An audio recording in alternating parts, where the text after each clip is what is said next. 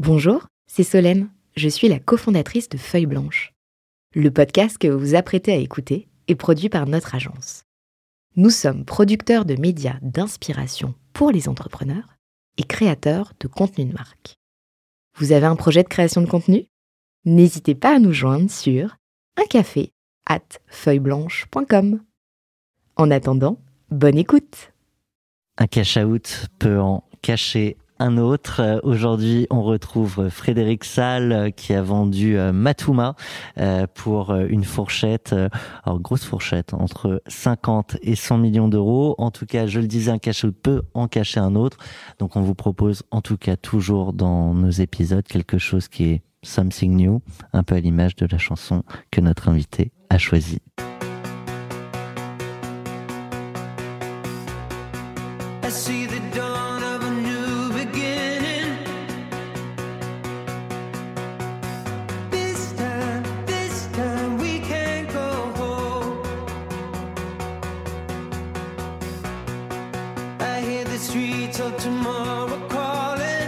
Pourquoi cette chanson? Pourquoi cette chanson? Parce que euh, lorsque j'ai créé l'entreprise Matuma en 2012, je l'ai créée à la maternité euh, puisque mon fils est né le même jour que le, que le moment où j'ai créé l'entreprise. Ah ouais. Donc du coup, je l'ai créé à la maternité à Plusieurs Montpellier. anniversaires à fêter en même temps. Et il se trouve que Et euh, le, pré- le prénom du gamin et le nom de la boîte. c'est un truc de fou, ouais, exactement. Et du coup, il passait cette musique-là à ce moment-là. Voilà, donc ça Ah, m'a toujours marqué en fait. Et bah du coup, bienvenue Frédéric. Coucou Renaud, Coucou. mon cher compère. Renaud Granier, on a euh, donc, euh, je le disais, hein, le plaisir de, de découvrir euh, l'aventure de ton exit. Euh, une exit qui n'était pas prévue. Euh, et ça, on va y revenir. Mais euh, ce qu'on aime avec euh, Renaud, bah, c'est de péter la chronologie de l'histoire. Oui, Et, euh, en dessus, dessous. Ouais, et je te propose tout de suite de plonger dans le jour J, celui où tu as vendu ta boîte. Et ce jour-là, tu te réveilles en mode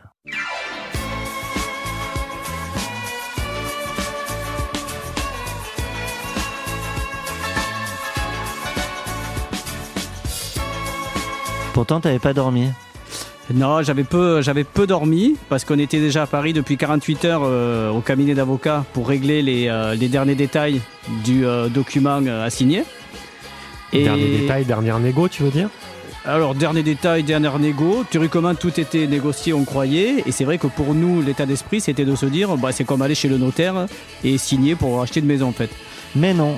Eh ben non, c'est c'est pas du tout ça. Si bien qu'on avait réservé le restaurant à 20h, parce qu'on nous avait dit on va signer à 18h. Donc nous, à 20h, on avait réservé le restaurant, histoire d'aller fêter ça sur, euh, sur Paris. Et euh, on était très serein parce qu'on n'avait jamais vécu ce genre de closing. Et en fait, rien ne s'est du tout passé comme on avait imaginé. Mais rien. bah, C'est super ça. Ça, donne, ça nous donne de la matière. tu vas super à l'époque, je sais pas, mais pour nous, c'est super, ouais. a posteriori pour le podcast, tu vas pouvoir nous raconter en, en détail cette journée euh, la plus longue. Ça a été très longue journée. Donc c'est vrai qu'on a, euh, on était chez, chez nos cabinets d'avocats avec euh, dans une salle donc euh, l'équipe Matuma avec nos conseils donc euh, banques d'affaires, fonds d'investissement et et, et, et cabinets d'avocats. Ça Plus- fait du monde déjà. plus les associés, oui, ça fait une bonne dizaine de personnes. Dans la salle à côté, donc euh, nos futurs partenaires, nos futurs acquéreurs qui eux étaient là avec la direction financière et euh, leurs conseils aussi. Dans la salle d'à côté. Dans la salle d'à côté, ouais. Et On y fait avait- pas ça ensemble. il y avait non, pas du tout. Il y avait une porte qui nous séparait et aucun des deux ne pouvait aller voir l'autre sans demander l'autorisation à euh, l'avocate principale du cabinet d'avocats. Pourquoi? Ah ben c'était pour des raisons de confidentialité en fait. Donc du coup, euh, du coup on était chacun de son côté et au fur et à mesure que chacun avait besoin d'éléments, ben on fournissait les éléments un petit peu euh, à Attends, droite à là, gauche. on parle bien du jour de la signature. Là je parle du jour du closing. On parle du jour du closing. Alors on peut préciser que, que les acheteurs sont, sont anglo-saxons, bon ça n'a rien à voir, mais euh, Tout à fait. Le jour du closing, donc, euh, donc on était bien euh, chacun dans, dans- une salle et on affinait les documents en fait. Entre les avocats affinés, nous on nous demandait des choses. Euh, Donc- exemple, pardon, je suis, je suis désolé Bah parce alors, que par jusqu'ici, exemple, jusqu'ici, dans tous les épisodes qu'on a fait, euh, tout est dealé, alors des fois même jusqu'à la veille, très très tard, le soir dans la nuit, pour non, définir là, ce que sera c'était le deal. le jour même. Mais alors du coup, il- le jour même. Vous n'avez pas signé ensemble. Le- alors, ben, je- justement, je, c'est ce que je, va je- je veux raconter. Donc, le jour même, et euh, donc, ils nous demandaient des éléments, notamment. mais exemple quoi voilà, Alors, voilà. je, je, je Ouais. fournis notamment fournir ce qu'on appelle les KYC, c'est-à-dire les euh, identifications de nos acquéreurs, puisque nos acquéreurs passaient par un fonds d'investissement et lui-même il fallait qu'il fournisse ces identifications. Le problème qu'il y a, c'est que le fonds était basé en l'occurrence pour une partie à Jersey et donc du coup il y avait à peu près 12 sociétés empilées. Et ça, on, ils s'en sont rendus compte le jour même. Donc ça veut dire qu'ils ont passé la journée à essayer de reconstituer tout l'empilage des holdings du fonds d'investissement pour la traçabilité de l'origine des fonds en fait. Ça, ça prend un temps de dingue. Et euh, donc du coup, on a fait, on a vraiment ça. C'était des petits échanges comme ça par-ci par-là, finalisation de ce qu'on appelle le SPA, hein, Ouais. donc le document à signer. Et arrive euh, arrive 18 h Donc là, bon, on était on était serein. On s'est dit bon, ben c'est bon, c'est comme chez le le resto est à 20 le resto est à 20 h le champagne était au frais et euh, on se dit bah allez euh, allons-y comment ça se passe? Et là on nous dit bah écoutez à 18 h on vous envoie la dernière version quand même rejetez-y un œil avant qu'on l'imprime d'accord? Et là donc on rejette un œil hein, par acquis de conscience et, Et on- tu as eu raison. et, ouais, et on a eu raison. Et là on arrive à l'annexe 8 et là il y avait rien. Il manquait l'annexe 8 en fait. C'est-à-dire il y a un document qui avait été enlevé et là on leur, on leur dit mais pourquoi vous enlevez l'annexe 8 Ça, ça- ça concernait quoi je, Ouais? je précise ce que c'est, l'annexe 8, en fait. C'est euh, le compte de bilan prévisionnel, d'accord? Donc, c'est l'EBITDA euh, actuel et futur sur lequel étaient basés les compléments de prix. Et du coup, l'annexe Oui, 8, c'est pas anodin. c'est pas anodin, c'est euh, tout le complément de prix de, que de, de l'entreprise sur deux ans qui se joue sur cette annexe 8, en fait. Et donc, elle a disparu et on leur demande pourquoi vous l'avez enlevée? Il dit, ben, c'est tout simple, c'est que on a tout négocié avec un, euh, avec un EBITDA basé sur la norme française, donc la comptabilité française. Mais nous, nos fonds d'investissement viennent de le refuser parce que, comme on est international, on veut que vous le basiez sur l'IFRS, donc la norme de comptabilité européenne. Donc, du coup, on ne peut pas signer à l'État.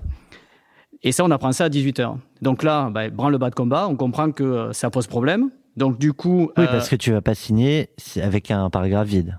On peut pas signer un possible, griffe ouais. et surtout mais, mais- eux connaissaient cet élément, donc c'est une, une ultime négo de, euh, de Nous, fin de. On n'a pas vraiment compris pourquoi on ne l'a pas découvert avant, alors qu'on a passé Ouais. six mois à négocier sur euh, les BIDA normes de comptabilité française et que le jour même, une heure avant de signer, ils nous imposent sur la, la comptabilité internationale. Question, parce que je le disais tout à l'heure, vous avez vendu entre 50 et 100 millions. Euh, c'est un- encore une fois une grosse fourchette, mais par rapport à ce qui était prévu, du coup, est-ce que toutes ces négos le jour J ont modifié le prix qui était euh, décidé euh, deux jours, trois jours avant? Alors, ça, c'est une bonne question, puisqu'on ne savait pas si ça modifiait le prix ou pas, pour une raison simple, c'est qu'on n'a jamais calculé un IFRS. Donc, réaction immédiate que j'ai eue, j'ai pris mon téléphone, j'ai appelé euh, tous les directeurs financiers que je connaissais, savoir quelle était la différence entre un EBITDA comptable français et un EBITDA à mode IFRS. Sauf que, ce qu'on me répondait, c'est de dire, il nous faut 15 jours pour le calculer. On ne peut pas te répondre dans les 15 minutes. Donc là, je vais être honnête, Oui, c'est pas une question de multiple, c'est toute une ré- c'est tout qui se joue dessus, en Oui, fait. c'est un autre bilan avec d'autres règles comptables, etc. Donc là, je vais expliquer euh, du coup à nos futurs acquéreurs que ça ne se fait pas, ce n'est pas correct de nous changer les règles au dernier moment. Et là, ils nous expliquent que de toute façon, leur fonds d'investissement ne valide pas l'acquisition si on ne se base, on ne se base pas sur l'IFRS. Donc là, 48 heures qu'en gros j'étais sur Paris, je n'avais pas dormi. Qu'est-ce que j'ai fait? Eh bien, je me suis levé, j'ai pris ma veste, j'ai pris ma valise et je suis parti. C'est-à-dire, j'ai quitté le cabinet d'avocat et je, et je, et je, et je leur expliquais que je Tu- rentrais chez moi. Tu- Ah oui, tu pars avec une destination en tête. Ah, je rentre chez moi. Ah, mais je rentre chez moi. C'est-à-dire, je repars à l'aéroport et je rentre à Montpellier. Et là, tu dis, À ce moment-là. je vais pas vendre. Et là, je me dis, de toute façon, le deal est mort, puisque si on n'a pas ce document, on ne peut pas signer. Donc, dans ma tête, pas une, pas deux, je me dis, quitte à ne pas signer, on va pas rester plus longtemps dans cette situation. Et du coup, je m'en vais. Et là, mon avocat me court après. Donc, du coup, il me rattrape par le col. Et il me dit, mais pourquoi tu pars? J'ai dit, mais parce que c'est mort. Parce que de toute façon, on n'a jamais discuté de ce point-là. Et c'est pas à une heure qu'on va le résoudre. Et, et pas dans deux pièces séparées. Et- Enfin, il y a alors quand déjà, même un- pas dans deux Il pièces y a quand même séparées. une ambiance particulière Ah, mais c'est- d'être chacun de son Puis- puis- côté. puis la manière de faire aussi, C'est- j'imagine. c'est- très compliqué, voilà, c'est très compliqué comme situation.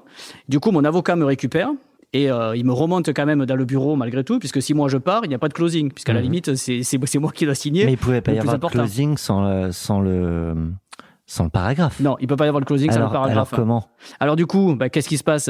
Il se passe que je reviens. Là-dessus, la banque d'affaires qui nous accompagnait, qui pareil a pris une douche froide parce qu'ils l'ont pas vu, euh, se met à, un petit peu à réfléchir comment est-ce qu'on allait faire.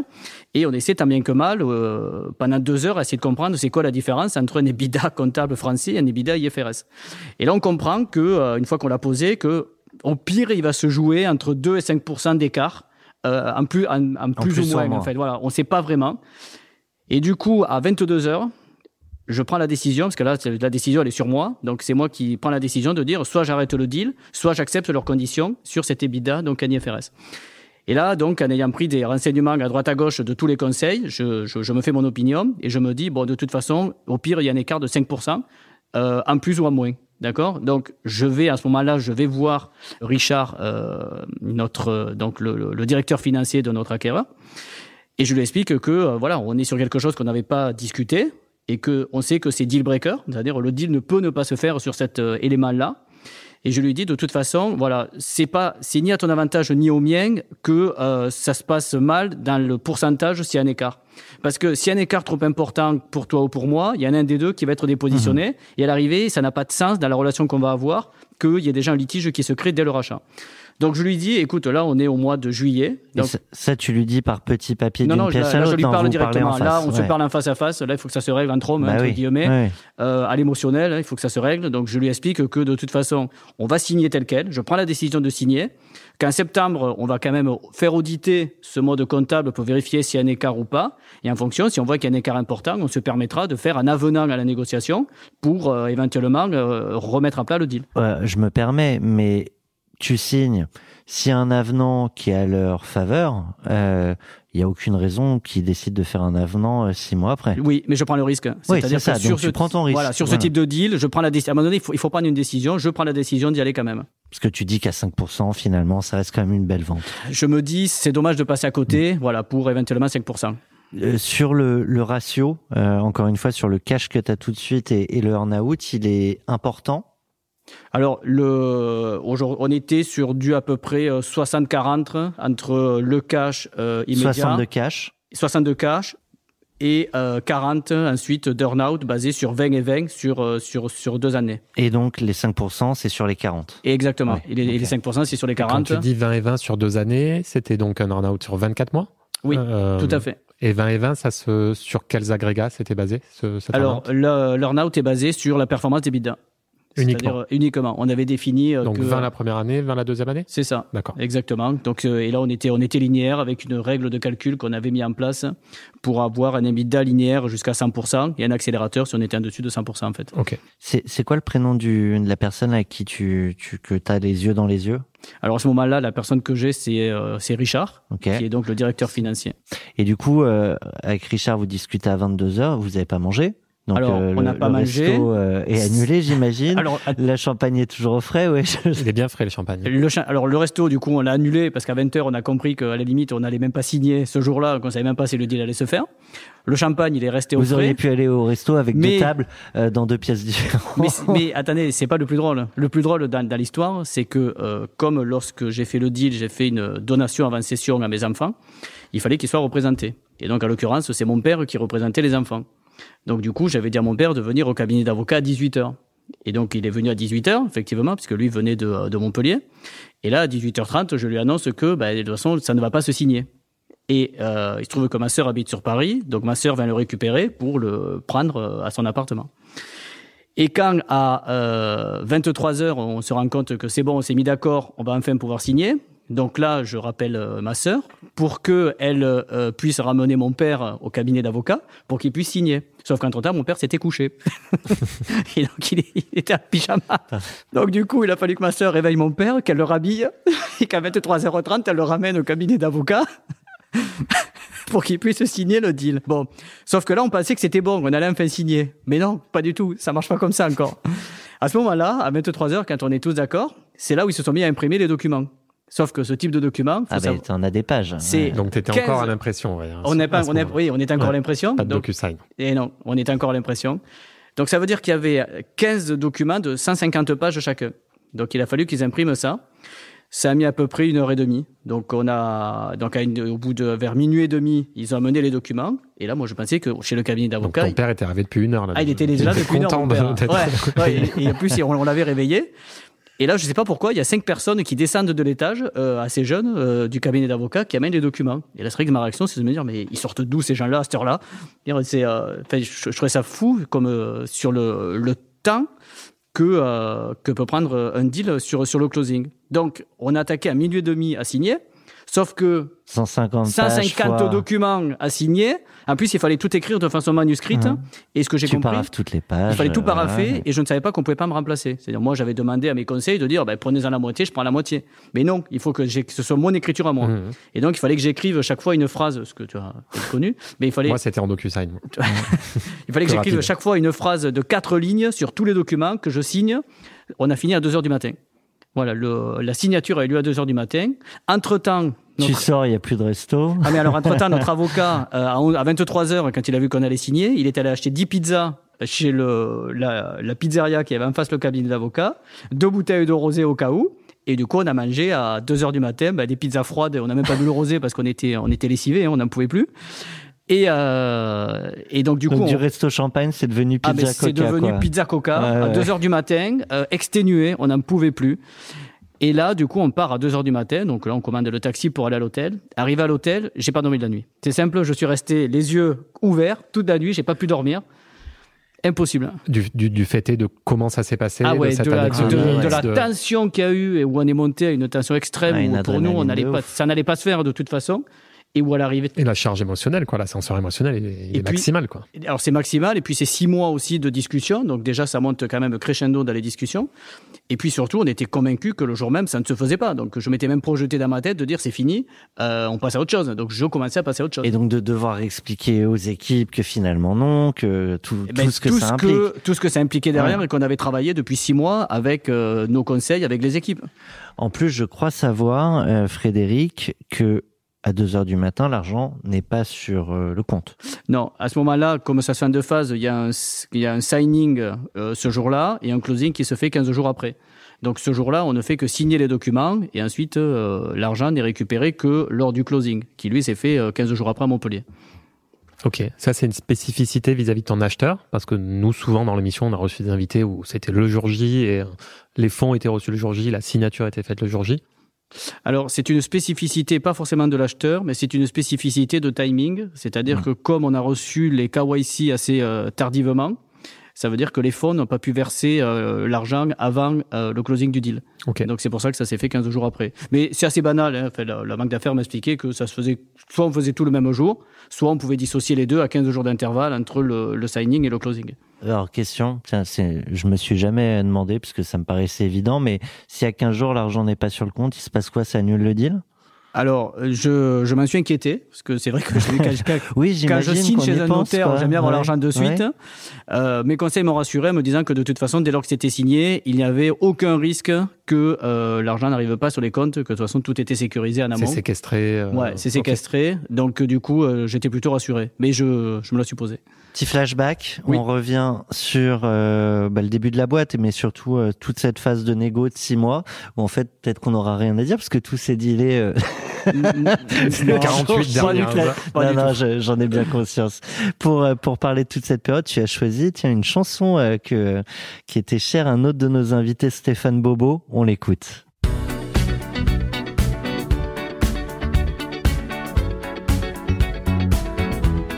Ça hoche de la tête dans les studios.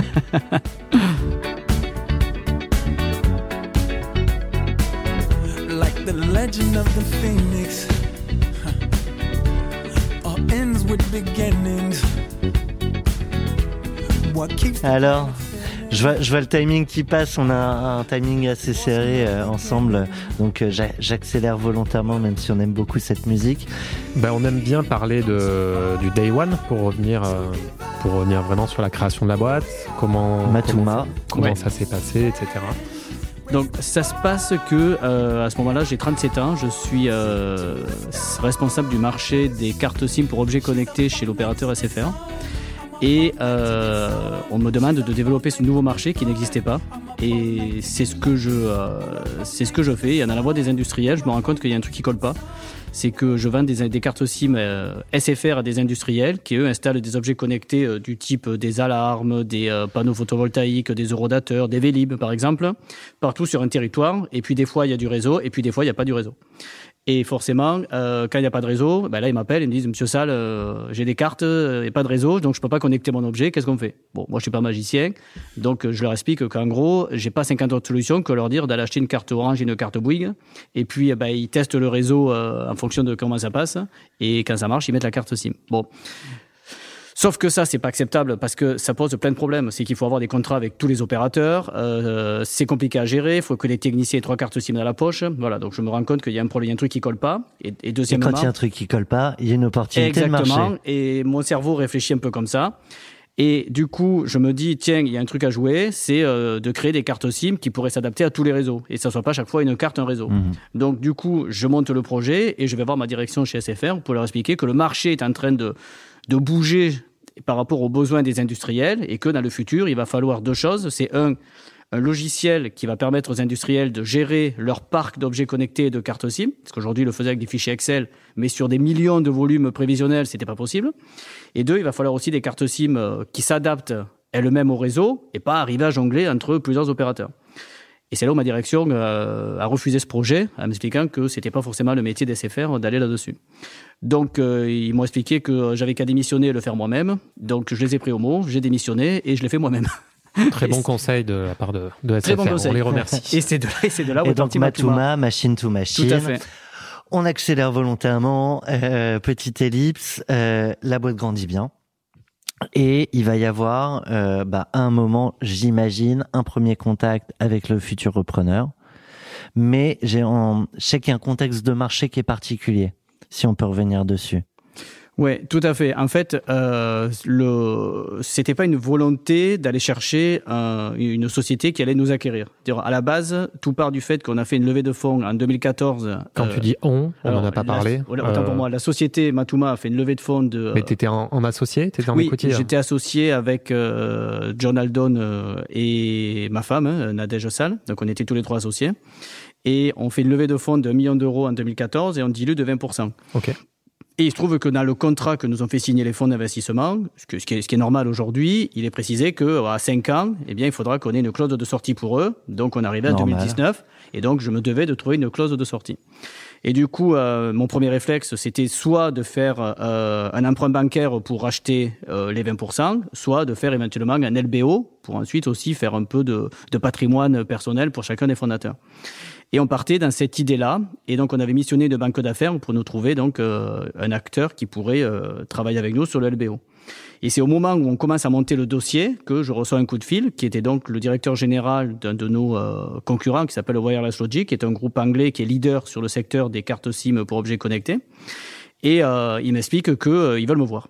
Et donc, il m'invite à déjeuner. Donc, ça s'est fait à Aix-en-Provence. Tu les connaissais euh, Alors, je déjà les connaissais parce qu'on se croisait sur des salons et il se trouve que le directeur général euh, est français et il habite à Aix-en-Provence. D'accord. Voilà, donc du coup, je vais déjeuner avec eux et c'est là où c'était très, et c'est là où euh, ça a été très amusant puisque euh, chacun expliquait sa position.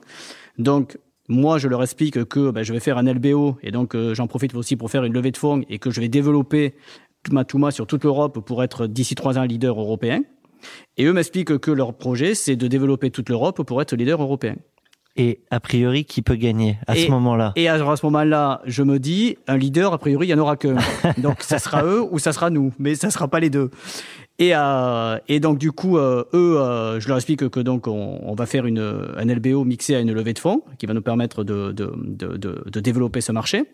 Et eux m'expliquent que de l'autre côté, qu'ils viennent de faire une levée de fonds assez conséquente sur le marché anglais, puisque euh, ils sont basés à côté de Londres. Les montants, tu les connais? Alors les montants, je les connais pas précisément, mais euh, c'est très conséquent et beaucoup plus que ce qu'on peut euh, arriver à lever en France. Voilà, enfin en tout cas en 2019. Et c'est vrai que quand ils me donnent le montant du, de la levée de fonds, je comprends que je peux pas lutter. Voilà, je veux dire, on, est, on était, euh, on était du, on était entre 5 et fois 10 en écart. Enfin, c'était énorme l'écart qu'il y avait entre ce que moi je levais et ce que je levais en fait. Ce que j'ai vu en ligne, c'est que c'était près de 500 millions, peut-être un peu en dessous. Ouais, à peu Ouais. près. On est, on est à peu près là-dessus. Euh, De leur côté. De leur côté, là où nous, on était plus proche d'aller lever 60 millions. Ok. Donc, oui, euh, effectivement, c'est. Donc il y a, il y a- Donc on devient pas la même David échelle. contre Goliath, et là le, le rapport de force change du coup. Et c'est là où, à la- dès l'apéritif, je comprends que euh, ça va être compliqué pour nous, même avec cette somme-là, d'aller s'imposer sur le marché européen. Et donc, euh, une fois que tu fais ce constat, tu leur dis, bah, sinon on peut faire quelque chose ensemble. C'est eux qui, qui arrivent avec cette proposition. Alors à ce moment-là, bah, du coup, je leur dis, euh, un, un leader, il n'y en aura qu'un. Donc euh, qu'est-ce que vous proposez du coup? Et ils leur disent, bah, nous, ce qu'on te propose, c'est de t'acquérir. Et comme ça, on s'associe pour développer ensemble le marché européen. Puisque eux étaient plutôt basés sur l'Angleterre et sur le nord de l'Europe, là où nous, on était sur la France et plutôt sur euh, le sud de l'Europe. Donc de toute façon, on était complémentaires. Parce que ça, c'était un des concurrents. Il y en avait d'autres Ou euh, vous le partagiez à deux, ce marché-là Alors, des gros faiseurs en Europe, il y avait Wireless Logic et nous. Et ensuite, dans chaque pays, il y a une société, une start-up qui avait été créée comme nous. Il y en avait un en Espagne, en Italie, enfin voilà, il y en avait un dans chaque pays européen. Et un gros acteur américain, peut-être ou euh, Alors oui, mais les acteurs américains ne venaient pas sur le marché européen. Ils sont vraiment restés sur le marché américain. Ok. Et, euh, et, et du coup, le projet donc de Wireless Logic, c'était à terme de pouvoir euh, consolider tout le marché européen en rachetant chaque acteur de chaque pays pour pouvoir ensuite s'imposer. On a deux options, Frédéric, euh, parce qu'on est très bien. Je, je sens en plus que tu as énormément d'anecdotes, mais tu as aussi un, un avion à prendre. Eh hein. oui. On entend à ton accent que, que, que tu viennes du Sud. Euh, du coup, pour accélérer un tout petit peu sur la partie négo, Oui. euh, quels sont les gros Alors. sujets de, de, de deal, de, de frottement? Donc déjà, pour la partie négo, euh, une fois qu'on a eu terminé ce, ce, déjeuner, on a convenu de se revoir un mois plus tard euh, chez Matuma avec toute la direction générale de, de Wireless Logic. Donc ils sont venus du coup euh, au bureau à trois. Et nous aussi, on était, on était trois. Et pendant trois heures, on a échangé sur nos activités respectives. Et on a compris qu'on faisait exactement la même chose, mais euh, en décalé, puisqu'eux avaient démarré à peu près 20 ans avant nous. D'accord? Donc, euh, là-bas, au bout de trois heures de discussion, la banque d'affaires leur a expliqué que nous, on était sur un process de LBO et que donc, du coup, on voulait bien leur laisser 15 jours de créneau pour qu'eux puissent éventuellement se positionner si ça les intéressait. Sinon, on était obligé ensuite de closer, nous, notre LBO. Et c'est là où ça a été assez lunaire, hein, ce qui s'est passé. C'est-à-dire, c'est du jamais vu d'Ixis, la banque d'affaires. Alors, moi, évidemment, j'avais jamais vu puisque j'avais jamais vécu. C'est que le PDG de la boîte, à ce moment-là, s'est mis à rire. Et euh, donc, on comprenait pas vraiment pourquoi il rigolait. Et là, il dit à la banque d'affaires Non, mais moi, je vous fais l'offre dans 15 minutes. Et là, donc, du coup, ils se sont tous levés. Ils ont tous été dans mon bureau. Ils ont pris un papier. Ils ont rédigé l'offre sur papier. Et ils sont revenus 15 minutes après avec l'offre sur le bureau. Et là, mon rôle, c'était de pas bouger, de pas sourire, de ne pas froncer un sourcil, quel que soit le montant qui était marqué. Poker face. Voilà, Tu avais préparé ton coup et c'était plus que prévu. C'était, euh, on était bien. On était bien. Déjà sur la première Sachant que lui, il avait préparé son coup, a priori. Lui, je pense qu'eux, ils avaient forcément préparé. Nous, on n'avait pas eux- forcément préparé, Ah. mais eux, oui. Avec cette levée de fonds qu'ils avaient, en plus je crois qu'il y avait, il y avait euh, d'autres fonds qui devaient rentrer dans la, dans la foulée. Leur objectif, leur ambition, c'était de racheter deux boîtes par an. Oui, tout à Voilà. fait. C'était de consolider le marché en rachetant deux sociétés et dont nous, en priorité, euh, à racheter. Donc, du coup, on... C'est vrai, d'écrire manuscritement la LOI euh, et de la présenter sous 15 minutes, c'est c'est très rare. C'était très étonnant et du coup on leur a expliqué qu'on allait réfléchir évidemment et, et nous avons reçu donc euh, la LOI, une vraie LOI au bout de 15 jours D'accord. pour, pour le coup. Le montant qui est sur ce papier, c'est Oui. le même que le montant final? Non. Non, C'est au-dessus, c'est Ouais, au-dessus. Alors c'est au-dessus pour des raisons toutes simples, c'est qu'il faut aussi que la banque d'affaires ait son rôle. Mhm. C'est-à-dire que euh, la banque d'affaires qui nous accompagnait était partie sur un LBO, et là, en l'occurrence, le repreneur, c'est nous qui le leur présentions. Mhm. D'accord? Parce que normalement, le le rôle d'une banque d'affaires, c'est de trouver euh, la société qui va acquérir. Donc du coup, euh, on leur a demandé forcément eh bien, de euh, faire valoir le fait qu'à terme, l'entreprise, vu le développement de l'EBITDA, puisqu'on on doublait l'EBITDA tous les ans, eh bien forcément, il y allait avoir une valeur à 2-3 ans qui n'était pas la même que la valeur initiale. Et donc, on leur a demandé de discuter donc, sur des compléments de prix versus le prix qui était proposé au départ. Donc sur le prix initial, euh, on était sur le bon prix sur le one shot, c'est-à-dire sur le sur le sur le front. Et ensuite, eux, ils ont négocié tout le tout le supplément derrière. Du coup, on accélère. Euh, juste sur euh, d'autres anecdotes de cette négo? Alors ensuite, euh, donc tout s'est euh, tout s'est joué entre Paris et Londres, puisque le cabinet d'avocats qui avait choisi cette entreprise était sur Paris. Donc ensuite, une fois par mois, on allait sur Paris pour faire les discussions. Et puis on est, nous sommes allés aussi deux fois à Londres, ben, un petit peu parce qu'on voulait visualiser leurs équipes, comment est-ce qu'ils étaient structurés, où est-ce qu'ils étaient placés. Enfin, on avait besoin de voir avec qui est-ce qu'on allait travailler. Mmh, concrètement, quoi. Et oui, parce que moi, ce que j'ai expliqué aux collaborateurs, et qui est toujours vrai aujourd'hui, c'est que euh, je voulais que le, la société avec qui on allait s'associer ne change rien à ce qu'on avait mis en place, à la fois pour les, pour les collaborateurs, pour les clients. Donc, je voulais pas, en fait, qu'ils effacent Matuma, qu'ils mettent euh, Wireless Logic à la place et que les collaborateurs, eux, se retrouvent totalement dépositionnés. Donc, je me suis assuré qu'il n'y aurait pas de changement euh, à, à tous les niveaux. Et franchement, euh, je les en remercie parce qu'à l'heure d'aujourd'hui, c'est-à-dire plus de deux ans après, ils n'ont rien changé comme ils s'étaient engagés. Et c'est pas toujours le cas. Et c'est pas bien toujours de le cas. noter. Du coup, euh, tu vas euh, dealer euh, aussi euh, un temps pendant lequel tu vas devoir rester dans la boîte. Oui. Et donc, je te propose d'accélérer sur euh, les, les fameux jours d'après. Et pour ça, tu étais Un, j'ai tendance à bloquer. Bloqué. J'ai tendance à bloquer. Un, j'ai tendance à bloquer. Bloquer. J'ai tendance à bloquer. Un, j'ai tendance à bloquer. Bloqué peut-être, Et là, si j'ai compris le message. et là, il m'arrive l'accident bête. Voilà, dès le, dès le lendemain de la vente, euh, on part en vacances avec euh, mon associé, son épouse et, euh, et mon épouse. Et euh, on part au Club Med. Et voilà, c'est. J'irai pas pas jusque-là, j'irai pas jusque-là, mais pas loin. Et dès le premier jour, je me dis, ça fait six mois que j'ai pas fait de sport, je vais aller me détendre un peu en faisant un petit tennis. Et là, à 11h du matin, rupture totale du tendon d'Achille. Je me retrouve euh, aplati comme une crêpe sur le terrain. Euh, opération en urgence sous euh, 48 heures, parce qu'il faut aller très vite dans ces cas-là pour récupérer. T'étais où géographiquement J'étais à Nice. Ok. Et du coup, il faut récupérer le tendon. Donc, opération à Nîmes euh, sous 48 heures. Ensuite, je suis resté euh, deux mois au lit, euh, le temps que ça cicatrise. Six mois de rééducation. Donc, pendant ce temps, je n'ai pas pu aller au bureau. Et euh, dès lors que je suis sorti de la rééducation, c'était en mars 2020, confinement, Covid. Donc, j'ai repris deux mois. Et là, autant dire que euh, en juin 2020, j'ai appelé mon avocat pour lui demander de négocier mon départ, puisque de toute façon, ça faisait à peu près un an que j'étais pas retourné au bureau et que l'entreprise tournait très bien d'elle-même euh, sans mon action. Donc, de toute façon, j'avais pas nécessité à rester. Le, le deal, c'était de rester combien de temps à la base? Le deal, c'était, euh, j'avais, alors euh, bizarrement, j'avais pas négocié de délai. En fait, je restais le temps que je voulais. Euh, eux ne me bloquaient pas, mais j'avais prévu par contre de faire partie de la holding européenne qui gère le groupe et j'avais prévu d'être actif dans la gestion du développement européen de l'entreprise. T'avais un earn-out aussi, du coup, qui était prévu, tu l'as dit tout à l'heure, à peu près qu'à 40%. Tout à fait. J'avais Ouais. un earn-out sur deux ans, Ouais. donc année 1, année 2. Et euh, Donc, c'est au moins le temps quand même où t'es censé être loqué. Alors, En c'était pas corrélé. c'est En l'occurrence, euh, ouais. normalement oui, mais dans notre cas, on n'était pas corrélé. C'est-à-dire, l'earn-out n'est pas corrélé avec ma présence, puisqu'on l'avait négocié ça dans le deal. Ok.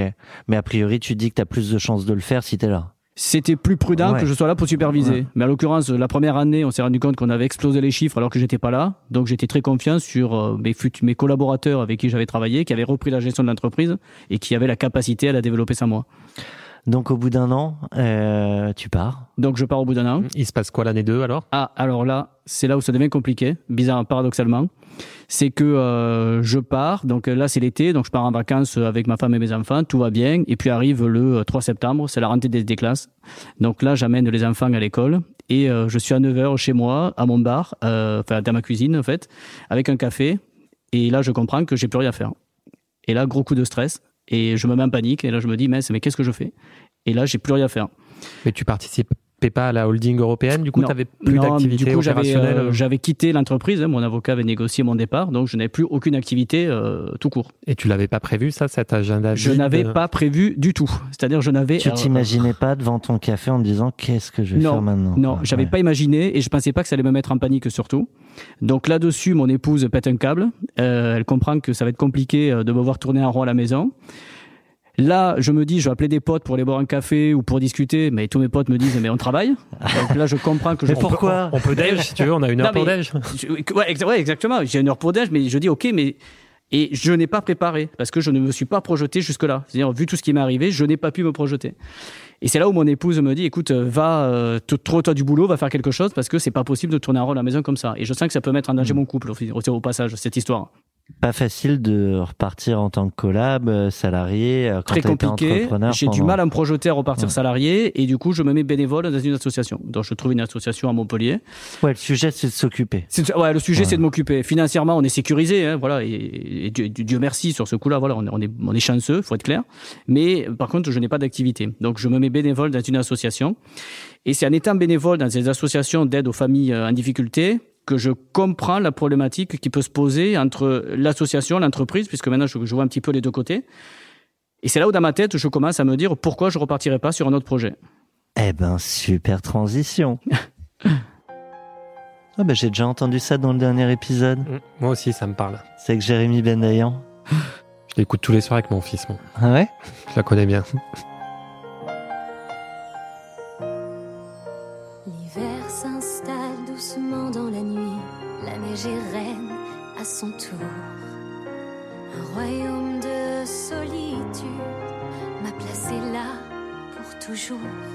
Bon, du coup, pendant tout ce temps, tu as le temps d'apprendre, euh, libérer, délivrer avec euh, tes enfants. Ouais, exactement. Donc, euh, du coup, on, arrive à se faire des, euh, des, des petits week-ends, tout ça avec, avec les enfants, parce que c'est vrai que j'ai pas été très présent, qui plus est, pendant quelques mois, entre le deal et l'accident derrière, été un peu compliqué. Et sauf que, bah, du coup, il y a le temps où ils sont à l'école, et c'est là où il faut que je m'occupe. Voilà. Et euh, ce qui se passe, c'est qu'en étant dans cette association, mon, ma première réaction, c'est de comprendre que cette association, elle est, les locaux sont vides en fait. C'est-à-dire, il n'y a pas grand-chose pour recevoir les bénévoles et pour recevoir aussi les bénéficiaires. Et donc, je leur explique de dire, mais pourquoi vous avez rien? Il n'y a, y a, pas- a pas assez de chaises, il n'y a pas assez de tables, il, il manque plein de choses dans votre association. Alors ça, c'est mon côté entrepreneur après. Et euh, ils me disent, bah oui, parce que c'est- on n'a pas les moyens de nous acheter. J'ai dit, mais je vous dis pas ça. Je vous dis juste que euh, c'est très facile à trouver. Moi, chez Matuma, par exemple, quand on a redimensionné les bureaux, euh, j'avais plein d'équipements, que ce soit des bureaux, des chaises, des tables. On savait jamais quoi en faire. Et puis, du coup, si on a pu les donner à une association, ça nous aurait, ça, aurait fait une bonne action pour Plutôt tout le que monde. de les mettre à la benne. Bah, plutôt que de les mettre à la benne, ouais, comme Ce qui font, se euh, fait- ce qui se fait naturellement voilà. dans beaucoup d'entreprises. Et, et du coup, je loue un camion, je vais chercher les équipements chez Matuma, je les ramène à l'association, je meuble l'association et on, on vend à 5 euros, 10 euros sur des petites sommes, eh bien, des- ce qui restait des lampes, des fauteuils aux bénéficiaires qui étaient très heureux de pouvoir acquérir ce type d'équipement de qualité. Pour pas cher, et de toute manière, là où la boîte, euh, les, allait les mettre à la, à la benne, donc Et ça elle rapportait rien. Exactement. Là où Plus tout le sujet écologique qu'il peut y avoir Ah non, mais derrière. c'est ouais. impensable. En fait, je veux dire, c'est c'est impensable de faire ça. Et pourtant, euh, pendant des années, c'est ce qui s'est fait. Et du coup, euh, je réfléchis de façon euh, sur le digital. Je me dis, mais c'est assez amusant comme activité. Comment le digital finalement pourrait aider les entreprises à se séparer de leur équipement et faire en sorte que euh, tout un écosystème puisse les acquérir. Et donc, je me mets à écrire une. c'est bête, mais je me mets à écrire une plateforme digitale qui permet aux entreprises de mettre leur équipement euh, dessus de mettre et ensuite de pouvoir soit les vendre à d'autres entreprises locales, soit de pouvoir les donner à des associations en échange de compensation fiscale. Et euh, je pars dans cette idée sans savoir si vraiment ça avait du sens et si ça pouvait marcher.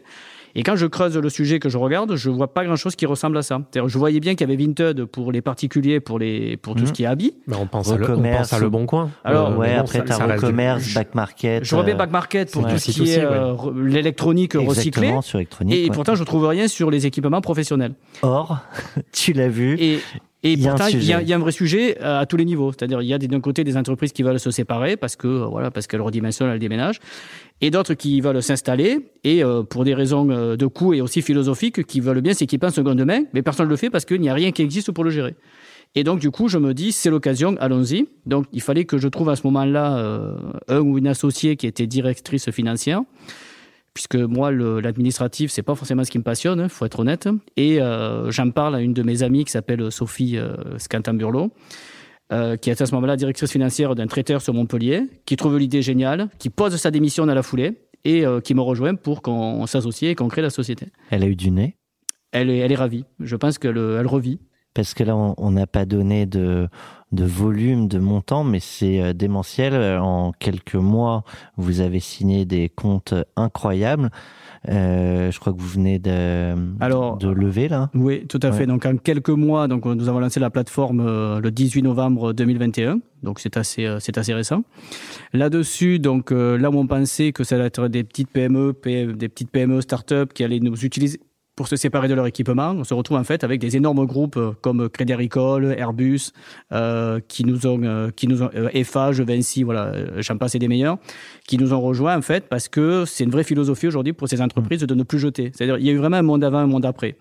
Et, euh, Et elles s'en servent aussi au niveau market? alors, ça sert bah, déjà au, au niveau marketing, oui, mais c'est surtout euh, au niveau RSE. Et puis, c'est vraiment ancré en termes de philosophie. Et je crois que vis-à-vis Non, de mais leurs c'est collaborateurs. stupide. Enfin, un moment. Enfin, non, t'es- alors déjà, voilà. ça reste du bon c'est- sens. c'est C'est du bon sens. c'est bon sens. Mais je crois que ça reste aussi vis-à-vis de leurs collaborateurs. euh, C'est pas possible aujourd'hui qu'une boîte jette des équipements qui sont encore utilisables, alors que de l'autre, alors qu'on sait qu'il y a plein d'entreprises qui en auraient besoin. Voilà. Donc, on a créé cette plateforme digitale qui s'appelle Scope 3, SCOP3, et qui permet donc de donner une deuxième vie aux équipements professionnels. Donc, on est en train de euh, développer le marché de la seconde main de tout l'équipement professionnel. Et en fait, on se rend compte que c'est pas que des bureaux, c'est pas que des ordinateurs, c'est pas que des chaises. Et non, ça va beaucoup plus loin, c'est qu'on se retrouve aujourd'hui à gérer euh, des machines-outils, on va trouver des, des perceuses professionnelles, on va trouver des établis, euh, on va trouver des, caisses de rangement, des, euh, des armoires industrielles. En fait, c'est tout ce qu'on ne voyait pas avant parce que ça partait à la benne, qui ressort aujourd'hui et qui plaît beaucoup parce que ça développe ensuite tout un ensemble de nouveaux aménagements pour des entreprises qui veulent bah, faire de nouveaux aménagements ou s'installer. Alors, sur 100% des produits que vous devez récupérer dans les entreprises, que maintenant vous pouvez gérer euh, tout, en fait, euh, évidemment, tout n'est pas réutilisable, tout ne se réemploie pas. Non, effectivement, euh, on sait que par ratio, on a à peu près 80% d'équipements qu'on va pouvoir euh, réemployer, c'est-à-dire soit ils vont être vendus sur le marché de la seconde main à une autre entreprise, soit donnés à des associations. Ça, c'est aussi ce qu'on privilégie. Et on sait qu'il y aura toujours 20% d'équipements parce que voilà, ils sont cassés et c'est pas, c'est pas raisonnable de pouvoir soit le vendre, soit le donner, qui vont partir euh, à la benne, mais qui ensuite vont partir en recyclage. Donc de toute façon, c'est tout ensuite, tout le cursus du recyclage qui va jouer. Et tu t'es associé avec un acteur euh, hyper important dans le domaine du, du recyclage. Ouais, tout à fait. Donc ça, c'est la bonne nouvelle, c'est que euh, au bout de suite euh, après quatre mois de lancement de, du MVP, on s'est rendu compte que ça fonctionnait plutôt bien puisque nous avons 200 entreprises qui sont inscrites sur la plateforme. Et euh, donc nous avons séduit des fonds d'investissement et des euh, et des industriels et euh, notamment nous venons de boucler donc euh, une levée de fonds euh, supérieure à un million d'euros avec euh, un fonds d'investissement traditionnel qui s'appelle IRDI Soridec qui est donc sur l'Occitanie et un gros acteur du de tout ce qui est gestion des déchets qui s'appelle le groupe Nicolin qui donc nous rejoint au capital. Ambition de Scope 3, devenir le leader européen pardon du réemploi alors moi l'ambition elle est pas trop en termes de taille, elle est surtout en termes d'équipement qu'on va pouvoir sauver. Voilà, mon ambition c'est que si déjà on arrive à sauver euh, un grand nombre d'équipements sur la France, on sera déjà pas mal. Si on doit se développer à l'Europe, on le fera parce que si la solution plaît, il n'y a pas de raison qu'on le fasse pas. Si je connais une boîte qui voudrait se développer et être leader européen aussi, et voilà. peut-être on peut te mettre. Restons humbles sur le sujet. en relation. euh, euh, gros sujet aussi sur l'hôtellerie. Gros sujet sur l'hôtellerie, puisque euh, notamment sur l'hôtellerie de luxe, ce qu'il faut savoir, c'est que les, euh, les hôtels aujourd'hui euh, doivent changer leurs équipements, qui sont souvent très beaux, c'est souvent de la marque, du Stark, voilà, on a, on a des belles choses. Et faute de débouchés, eh bien, ils souvent ils les entreposent dans des énormes entrepôts dans leur localité, et ça fait peut-être dix ans que les c'est là que, que, ça, bouge, là, pas, que ça bouge pas. Et là, il y a un énorme sujet pour pouvoir justement les remettre sur le marché aussi. Bah déjà, bravo. Ouais, euh, merci. Franchement, tu vois, je, je suis obligé d'accélérer, mais euh, on aurait pu, je pense, rester deux heures ensemble. On aurait pu. Ça, c'est, c'est le problème de devoir prendre un avion et, et, et, et tous ouais, les et, sujets. Et puis le sujet est euh, hyper, hyper intéressant. Mettre la tech au service Ah ouais, Tout à fait. Alors, sur cette partie de euh, ta vie euh, d'entrepreneur, euh, Frédéric, je crois qu'on a une question euh, de Valérie euh, Gouillot de Pont-Avis. Bonjour Valérie. Bonjour à tous les deux. Bonjour Frédéric. Bonjour. Je m'interrogeais sur euh, ce moment euh, de, de, de, signature et juste l'après.